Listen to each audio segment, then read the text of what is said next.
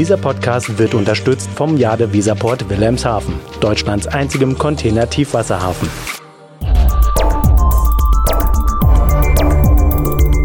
DVZ, der Podcast. Hallo und herzlich willkommen zu einer neuen Ausgabe des DVZ-Podcasts. Ich bin Carla Westerheide und ähm, ja, wenn wir über Paketzustellung reden, dann kommt ganz oft der Kommentar zu dem Paketauto, das mal wieder in der zweiten Reihe parkt. Und ja, das ist in der Tat ein Problem, aber es ist nur eines von vielen, das auf der letzten Meile, dass es auf der letzten Meile noch zu lösen gibt. Dann doch, ähm, wer nimmt das jetzt in die Hand? Sind das die CAP-Dienste? Sind das die Städte? Sind das vielleicht sogar die Kunden? Und äh, ja, darüber möchte ich heute mit ein paar Experten diskutieren und sprechen. Und mir zugeschaltet sind äh, Janine Zimmermann, Head of Logistik bei Dres und Sommer, und aus Wien Martin Posset, zuständig für den Bereich Innovation and Policy für ThinkPort Vienna. Hallo. Hallo. Hallo. Tja, ähm, die erste Frage gleich, gleich Ihnen. Wer macht es denn besser? Wien oder Hamburg? Oder soll ich gleich sagen Österreich oder Deutschland?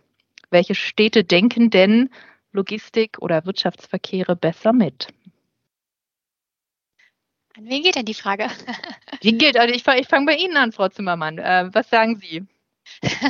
Das ist eine gute Frage, zu dem ich ähm, ehrlicherweise zugeben darf, dass ich, ähm, dass ich weiß, dass beide Städte sich im engen Auf Austausch befinden und ich ähm, dafür oder bin, komme ja nun mal aus Deutschland und ähm, durfte über das ähm, Projekt Oberbillwerder tatsächlich die Seestadt in Wien besuchen, wo wir aus der Perspektive geschaut hatten, okay, was macht denn Wien schon und was lief gut, was sind die Best Practice Beispiele, woraus können wir aber auch lernen, ähm, was können wir uns mit hervorziehen.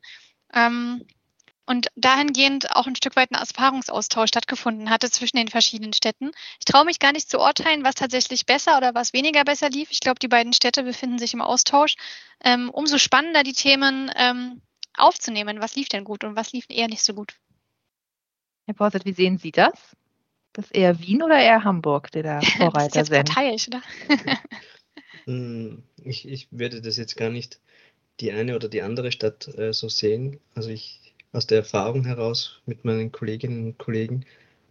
Ähm, die Hamburger fragen die Wienerinnen und Wiener und die Wienerinnen und die Wiener sollen die Hamburgerinnen und Hamburger fragen. Und das ist dann manchmal lustig, wenn ich mit meinen Kollegen spreche, weil die sagen, was tut sich denn bei euch? Man hat uns wieder mal gesagt, wir sollen schauen, was ihr macht. Und ich sage, das trifft sich gut, weil uns hat man das Gleiche gesagt. Aber ich glaube, dass die Städte vom, vom Mindset her sehr ähnlich sind. Hamburg ist natürlich per se eine Logistikstadt durch den Hafen und natürlich in einer ganz anderen Dimension. Aber ansonsten vom, vom Setting her, wie die Städte aufgebaut oder organisiert sind, glaube ich, ticken sie ähnlicher, als man denkt.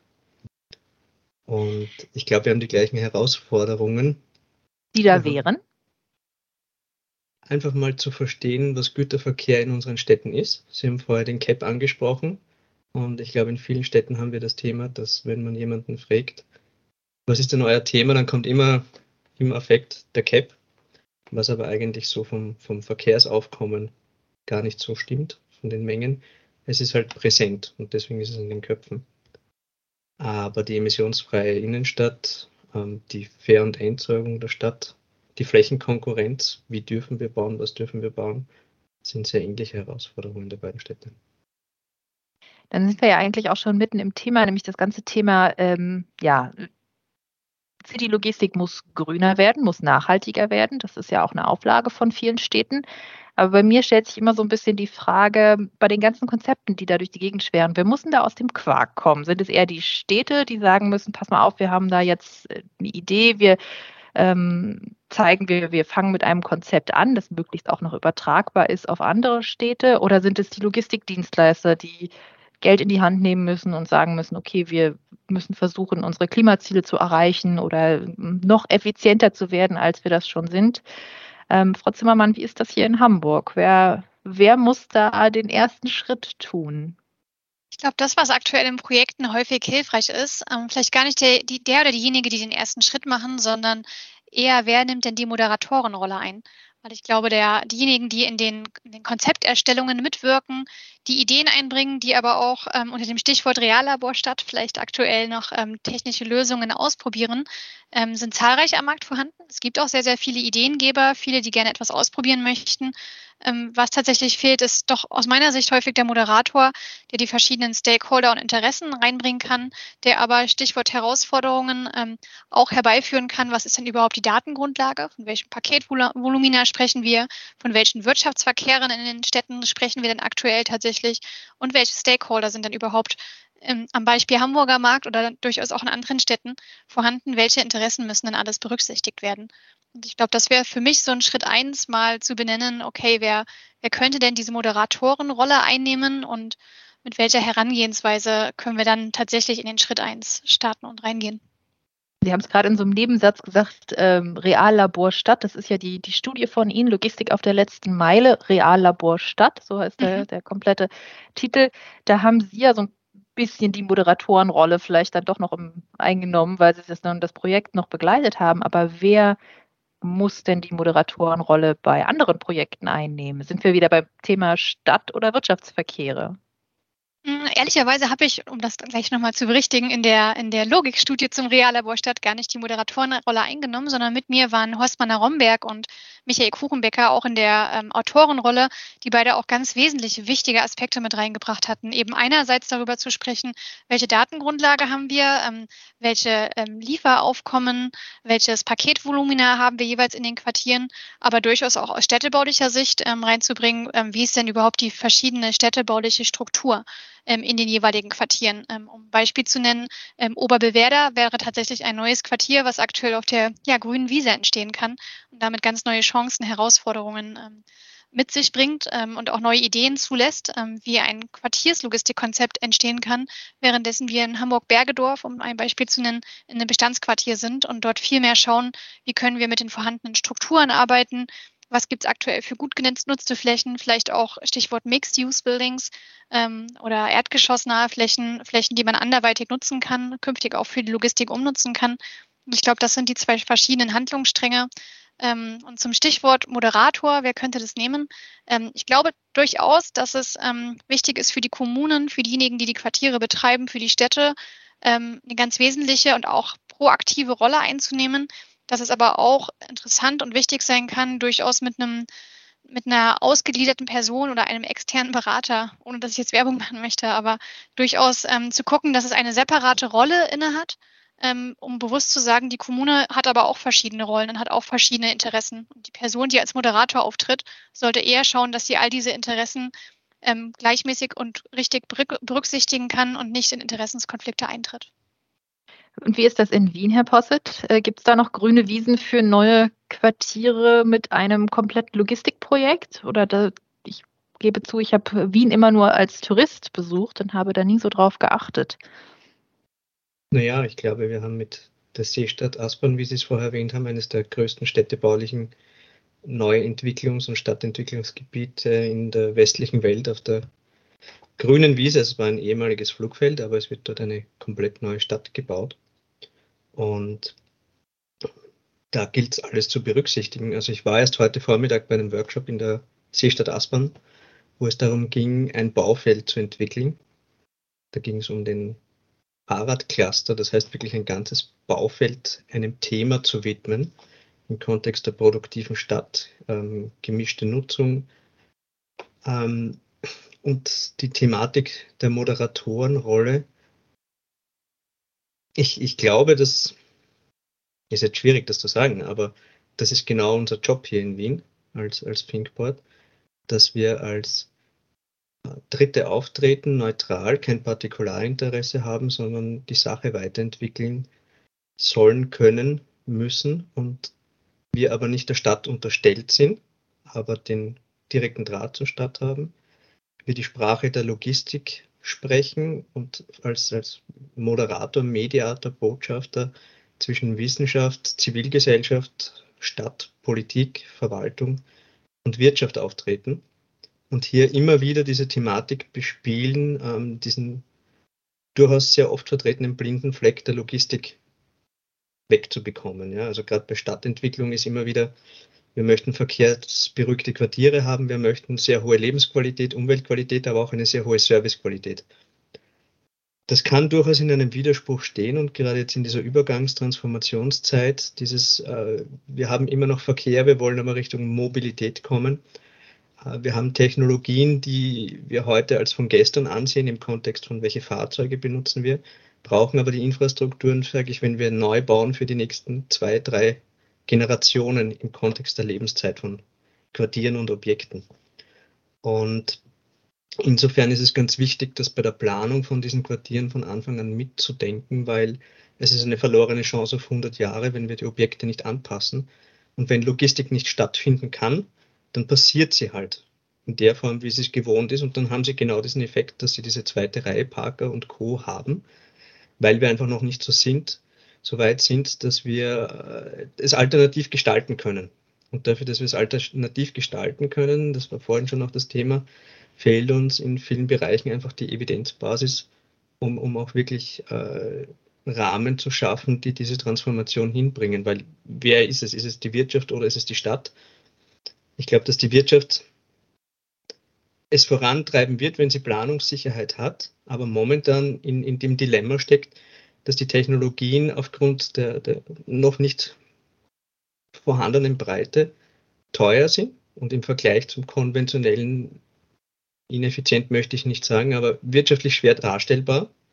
Und solange der, der, dieser Level Playing Field für alle nicht da ist, dass alle unter den gleichen Rahmenbedingungen spielen müssen, sind die, die den ersten Schritt der Transformation gehen, so lange im Vorsprung, wie es das Marketingbudget hergibt, sage ich jetzt mal ganz, ganz hart. Aber okay, ne? Solange ich unter 30 Euro die Stunde mit einem ausgedienten Bulli Pakete ausführen kann, ist es wirtschaftlich schwierig, das mit Lastenrädern im Vergleich zu setzen. Okay, das heißt, Sie sagen, eins der Probleme ist, ähm, man weiß noch nicht, wie tief die Taschen sein müssen, um äh, in den nächsten Jahren zum Beispiel in das ganze Thema Nachhaltigkeit, die Lastenräder, die Elektromobilität ähm, zu investieren oder auch in neue Paketzentren. Habe ich das mm, richtig mm, verstanden? Nö, also momentan ist es einfach eine Frage der Tiefe der Tasche, ja. Aber sobald wir einen Rahmen da haben, der für alle gleich ist, dann ist es einfach eine, eine Frage äh, der Zeit, äh, dass alle die gleichen Technologien anwenden müssen. Weil es wird niemand sagen, wir geben jetzt die Innenstadt von Hamburg auf, weil die Zustellung zu teuer ist, sondern die Technologie wird kommen und die Technologie wird auch äh, ihre Skaleneffekte haben, wenn sie zum Einsatz kommt. Dieses, ich habe das in den letzten Monaten, äh, ich kann schon nicht mehr hören, dieses Henne-Ei-Problem. Aber jetzt gibt es eine, eine Planungssicherheit, zum Beispiel im Kontext von wenn Sie jetzt A4 hernehmen, dass wir alle 60, 100 Kilometer zum Beispiel Ladestationen am hochrangigen Straßennetz etablieren. Ja, das gibt einfach Planungssicherheit, dass ich sage, die setzen jetzt zum Beispiel auf BET. Wir wissen noch immer nicht, ob es Hydrogen oder BET werden wird. Aber es ist jetzt zumindest mal der Schritt da, dass ich sage, ich kann mich wo orientieren. Und genau das müssen die Städte machen, weil wenn die Städte immer nur sagen, ich möchte nicht, aber ich biete auch nicht den Rahmen, dass die Alternative in, in, äh, in einem wettbewerbsneutralen Rahmen stattfinden kann und nicht diejenigen mit den tiefsten Taschen dann aus dem Marketingbudget Elektrofahrzeuge fahren, dann wird es auch nicht passieren. Man muss sich nur die Umsatzrentabilität, die Margen der Logistik anschauen und dann weiß man, wovon man spricht. Frau Zimmermann, Sie haben ja jetzt ähm, ja, die Entstehung eines neuen Quartiers auch mit begleiten können ich weiß, in dem Quartier ist nicht alles ganz so, so rosig für die Logistik gelaufen, wie man sich das vielleicht hätte vorstellen können. Aber nehmen wir jetzt mal Oberbillwerder raus. Sie haben sich ja viel jetzt mit dem Thema beschäftigt. Wenn Sie eine Stadt von Grund auf oder ein Quartier, bleiben wir mal im Quartier, eine Stadt ist zu groß, ein Quartier von Grund auf neu planen könnten, was wären denn Ihre Wünsche, ähm, gerne so stichpunktartig Ihre Wünsche für, für die Logistik? Was muss für die Logistik, ähm, für die Stadtlogistik oder Innenstadtlogistik bereitgestellt werden? Wir haben gerade eben das Problem Ladestationen gehört zum Beispiel. Ich, ehrlicherweise würde ich mich tatsächlich schon sehr darüber freuen, wenn ein neues Quartier geplant wird, gar nicht über die ganz konkreten Lösungen reinzugehen, sondern tatsächlich hinsichtlich der Herangehensweise ähm, gezielt reinzugehen und dort auch die Logistik ähm, zu begleiten. Wir dürfen dieses Jahr auch den zweiten Teil der Logikstudie schreiben, nämlich dort, wo wir über den Handlungsleitfaden und die Herangehensweise sprechen, wie Logistikkonzepte entstehen ähm, und das auch ein Stück weit als Hilfestellung dienen soll, zum Beispiel für Quartiersentwickler, als auch für Kommunen reinzukommen. Und ein Wunsch, den wir tatsächlich haben oder auch eine Empfehlung, die wir mit reingeben, ist am Anfang erstmal zu klären, wo steht denn die Kommune oder das Quartier heute? Also was ist schon vorhanden? Sind vielleicht schon erste Lösungen vorhanden für die Logistik? Sind aber auch schon Daten vorhanden? Ähm, wie viel, wie groß ist eben das Sendungsvolumina? Mit welchen Fahrzeugen wird gerade ähm, in das Quartier ähm, ausgeliefert und hineingefahren? Welche Anbieter sind aktuell im Quartier auch schon da und wie ist der städtebauliche Rahmen dessen? Ähm, ich würde mich auch freuen, wenn wir am Anfang einmal klären könnten, welche Rollen müssen denn überhaupt besetzt werden, um die Abstimmungen ähm, für Logistikkonzepte in Quartieren zu lösen ähm, und entsprechend mit reingeben zu können. Und noch einmal am Anfang auch festzustellen, wie Herr Posset gerade schon gesagt hatte, was für Finanzierungsmöglichkeiten haben wir und was ist die Zielsetzung, die wir wirklich umsetzen wollen. Also ist es Beispiel Oberbillwerder wirklich auch das autoarme Quartier, wo zum Beispiel, ähm, Sie hatten vorhin die erste Reihe beziehungsweise das Lieferfahrzeug in der zweiten Reihe angesprochen. Vielleicht ist ja gar nicht das Lieferfahrzeug das Thema, sondern die erste Reihe parkende Autos, um, um ähm, das, das Huhn einmal von hinten anzuschauen. Ich glaube, der Spruch, der war anders. ähm, aber dort einmal zu schauen, ähm, wie ist denn überhaupt die Datengrundlage? Dann im zweiten Schritt auch zu gucken, wie ist denn ähm, überhaupt die innerstädtische Liefersituation? Was wissen wir aktuell? Gibt es Nutzungskonflikte ähm, am Beispiel ähm, von den Mobilitätskonzepten, die auch umgesetzt werden wird? Ähm, was für verschiedene Mobilitätslösungen ähm, sind dort enthalten? Und wie ist die aktuelle Liefersituation? Gibt es denn vielleicht schon Lade- und Lieferzonen oder könnten die noch mit vorgesehen werden? Wo könnten sie mit vorgesehen werden? Was haben wir für ähm, für Wirtschaftsverkehre haben wir vielleicht schon die Wirtschaftsverkehranalyse und wissen, wer dort ähm, in die Stadt oder in das Quartier reinkommt oder nicht? Oder müssen wir das erst noch mit aufnehmen? Und was für verschiedene Raumtypen in dem Quartier haben wir auch? Also man sieht, es ist ein Spektrum aus ganz vielen kleinen Zahnrädern, die ähm, gar nicht alle einzeln betrachtet werden können, sondern ineinander fließen, um dann letztendlich zu einem idealen, verzahnten Lösungsmodell zu kommen. Und das Lösungsmodell versuchen wir ein Stück weit zu unterscheiden in mobile Lösungen und immobile Lösungen. So heißen, dass wir uns natürlich über die aktuelle Technik der ähm, der Lieferanten, der Logistiker unterhalten können, auch über Liefer- und Ladezonen, durchaus aber auch über immobile Lösungen wie eben Mixed-Use-Gebäude, über Mikrodepots, über Paketautomaten etc. Und aus meiner Sicht gibt es dort keine eierlegende Wollmilchsau-Lösung, die in allen Quartieren umgesetzt werden kann und dann sind wir das Problem wieder los, los sondern ähm, das bedarf eben dieser strukturierten Herangehensweise, um im Quartier genau zu gucken, was für Rahmenbedingungen habe ich hier was ist für mich individuell der beste Mix aus den vorhandenen Lösungen am Markt? Das heißt, ich fasse jetzt mal ganz kurz zusammen. Ähm, Sie können mir keine, also Sie haben gesagt, es gibt die eierlegende Wollmilchsau nicht. Das äh, durchaus ist ja okay, aber äh, manchmal sind ja auch die, man sagt, ohne diese Konzepte, sorry, kann es einfach nicht funktionieren. Sie sagen jetzt nicht, ich wünsche mir, dass es äh, genügend Flächen für Mikrohubs gibt, äh, weiß ich nicht, werfe jetzt einfach mal so ein paar Stichworte in, in den Ring, äh, Bündelung von Sendungen äh, oder eben, eben auch das ganze Thema White Label, ähm, dass das etwas mehr gelebt wird. Sie sagen, sowas kann man gar nicht sagen. Sie kommen nicht mit so einer kleinen Liste schon vorgefertigt und sagen, so, das sind so die Themen, die sollten wir uns zuerst mal angucken, dass wir die irgendwie ähm, hinbekommen und dann schauen wir weiter. Aber natürlich gut, jede Stadt, jedes Quartier ist irgendwie immer ein bisschen anders, aber es gibt auch so ein paar, paar Konzepte, die man vielleicht anpassen muss, aber die eigentlich so die Basis für die Logistik in der Stadt bilden müssten, können. Können müssten, so rum.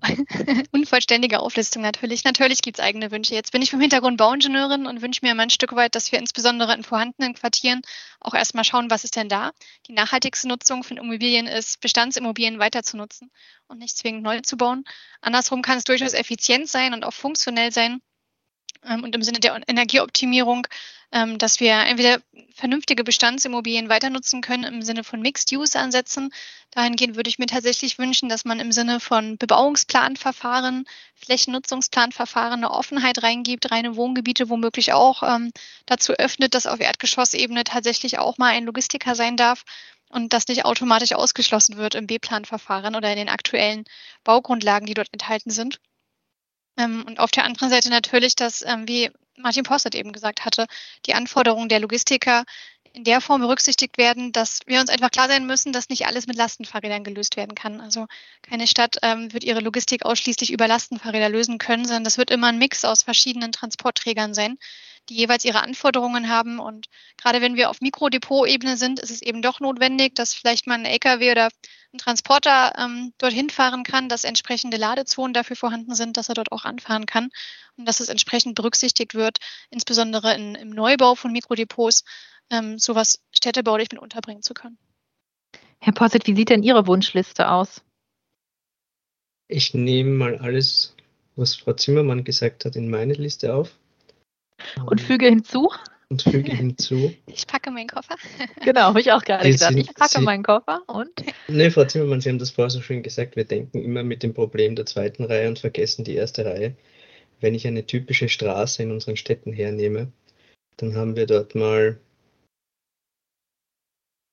naja, 15, 15 Meter Verkehrsfläche. Das heißt, wenn es ein breiter Fußweg ist, links und rechts zweimal Abstellfläche und eine Fahrtrichtung in jede, also eine, eine, Fahrbahn in jede Fahrtrichtung. Und das ist eigentlich massiv geförderter öffentlicher Raum, den wir für Verkehr völlig äh, unterbewertet zur Verfügung stellen. Ja, überlegen Sie jetzt klassische Wohnquartiere, ob es jetzt Hamburg oder Wien ist. Wenn Sie einfach diese zweieinhalb Meter hinter den Bürgersteig gehen, kriegen Sie um die gleiche ähm, Menge an Geld nicht den Quadratmeter für die gleiche Zeit zur Verfügung gestellt, wie Sie es im öffentlichen Raum für Verkehr bekommen.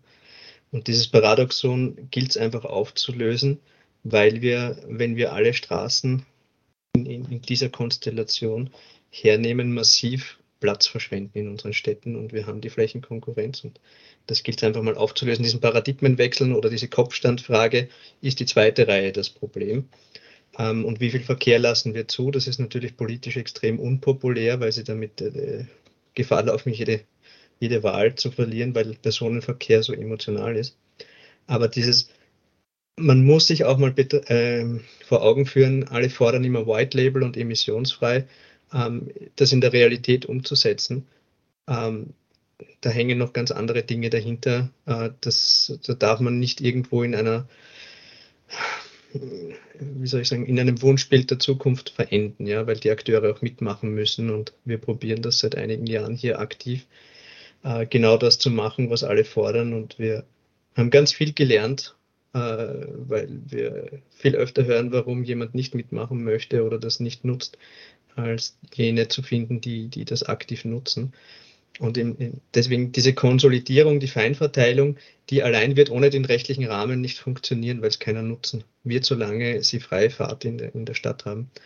Aber dieses, die, der Schlüssel der Logistik ist die Bündelung. Und, und deswegen sollten wir auch so denken, wie wir unsere Strukturen schaffen. Das heißt, wenn wir ein Quartier planen, dann muss ich dort auch mitdenken, wie wird dieses Quartier versorgt. Das heißt, ich darf ein Quartier nicht ohne Logistik denken. Das heißt, ich muss denken, mal, 500, 2000, 5000 Menschen, wie auch immer, brauche ich dieses, diesen Anteil an Logistikflächen, dass diese Menschen auch versorgt werden können, weil uns muss klar sein, je weiter wir die Logistik an den Stadtrand verdrängen, desto mehr Verkehr produzieren wir am Ende des Tages oder Verkehr, den wir nicht wollen.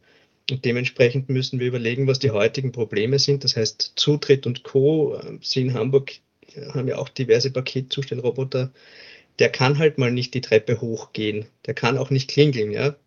Das ist im Marketingvideo ganz schön, aber in der Realität geht es dann nicht. Und genauso funktioniert es aber nicht, wenn äh, der Paketbote oder die Botin äh, vor proprietären Systemen steht. Das heißt, der eine Betreiber hat Paketboxen, der andere nicht. Sie sind nicht zentral. Überall Paketboxen zu machen, verursacht Wiederverkehr. Das heißt, wir müssen, so wie wenn Sie, wie soll ich sagen, das, das weltweite Netzwerk an Containerhäfen denken, so müssen Sie eine Stadt denken. Das funktioniert immer von Bündelung. Das heißt, wir ziehen zusammen, haben den Skaleneffekt auf der langen Strecke und dann verteilen wir wieder. Und so müssten wir das Quartier denken im Sinne von, wir haben überall einen Müllraum, einen Fahrradraum, einen Kinderwagenraum, es gibt aber keinen Logistikraum.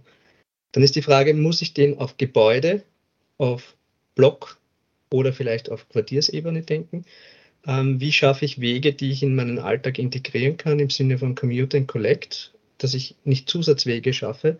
Und wie mache ich es attraktiv, dass ich die erste Reihe wegbekomme, weil ich gar nicht mehr darin denke, diese Mobilität in Anspruch nehmen zu müssen, weil einfach alles da ist. Und das braucht die Logistik genauso wie sie.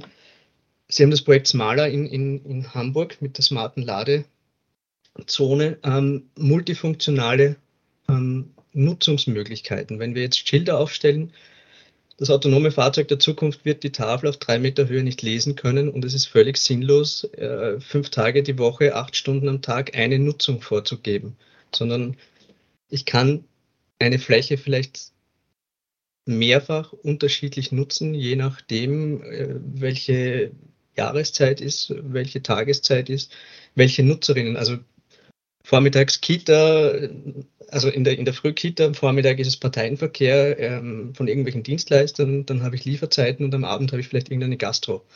Aber wenn ich eine Ladezone mache, dann ist es eine Ladezone, so wie wir es jetzt bauen. Ja, und dieses Statische muss, muss irgendwie wegkommen und genauso muss ich es einfach zulassen oder mir eingestehen, dass äh, Logistik stattfinden muss. Zu sagen, ich möchte keine Lastwagen, das ist nicht die Lösung, weil dem gegenüber steht die Verödung unserer Innenstädte und wir wollen eine sehr hohe Vielfalt in unserer Erdgeschosszone haben. Wir eine, wollen eine sehr hohe Aufenthaltsqualität in unseren Fußgängerzonen haben. Die bekomme ich aber nur, wenn dort auch was verfügbar ist. Das heißt, die müssen auch beliefert werden, genauso muss entsorgt werden. Und dafür muss es irgendwie stattfinden. Jetzt kann man das entweder einbuddeln, so wie es in anderen Ländern passiert. Die Frage ist, wie nachhaltig ist es halt wirklich, weil wir müssen am Ende des Tages die Errichtungskosten und das CO2, die Primärenergie, auch mit einrechnen für die Errichtung der Infrastruktur.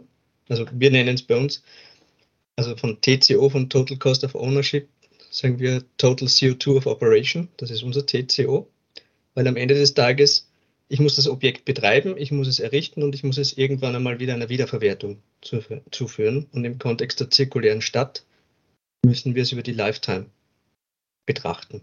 Und damit ist die Fair- und Entsorgung eines Quartiers genauso mitzurechnen. Und dann ist die Frage, wie hoch ist die Energiekennzahl der reinen Beheizung oder Beleuchtung des Gebäudes? Aber was sind die indirekten Effekte, die mit einem Objekt verbunden sind? Und da zählt genauso dazu, ähm, schaffe ich mit der Gestaltung eines Quartiers erzwungene Mobilität.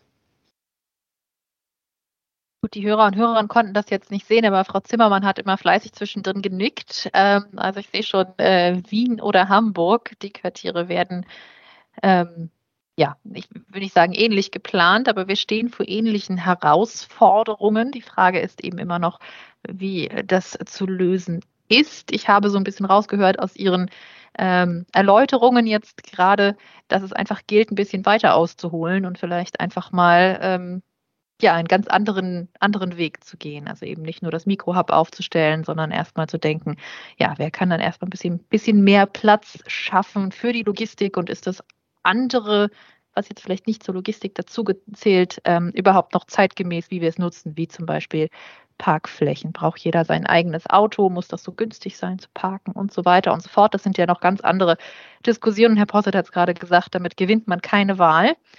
Ähm, dennoch wird es kommen, glaube ich. Sie können jetzt mit Nicken oder den Kopf schütteln, weil Sie gut, Sie nicken beide. Ähm, dann würde ich auch sagen, es ist vielleicht ein ganz gutes Schlusswort. Es sei denn, Sie sagen jetzt, nein, wir haben noch was ganz Wichtiges, was wir hinzufügen müssen. Dann dürfen Sie jetzt nochmal, ähm, ja, dann erteile ich Ihnen jetzt nochmal das Wort. Nein, gut. Dann sage ich in diesem Sinne, ich bedanke mich für das Gespräch. Es war äh, sehr interessant, wie Städte Logistik mitdenken müssen, planen müssen. Ich sehe, ähm, ja, die Blaupause konnten wir jetzt leider nicht liefern. Da wird es noch viel Klärungsbedarf geben und wahrscheinlich in jedem neuen Quartier und auch in jedem alten Quartier immer mal wieder aufs Neue. Ich bedanke mich bei den Hörern fürs Zuhören. Vielen Dank. Ähm, wenn Sie Fragen haben, wenn Sie Kommentare haben, erreichen Sie uns jederzeit per Mail unter redaktion.dvz.de. Sie können uns auch in den sozialen Netzwerken folgen. Auf Instagram und auf Facebook und auf Twitter sowie auf LinkedIn sind wir unterwegs. Und ja, wenn Ihnen diese Folge gefallen hat, dann lassen Sie uns doch gerne ein Sternchen da, eine gute Bewertung. Ähm, und ja, sagen Sie es weiter. Ansonsten, ich sage, wie gesagt, vielen Dank fürs Zuhören und bis zum nächsten Mal.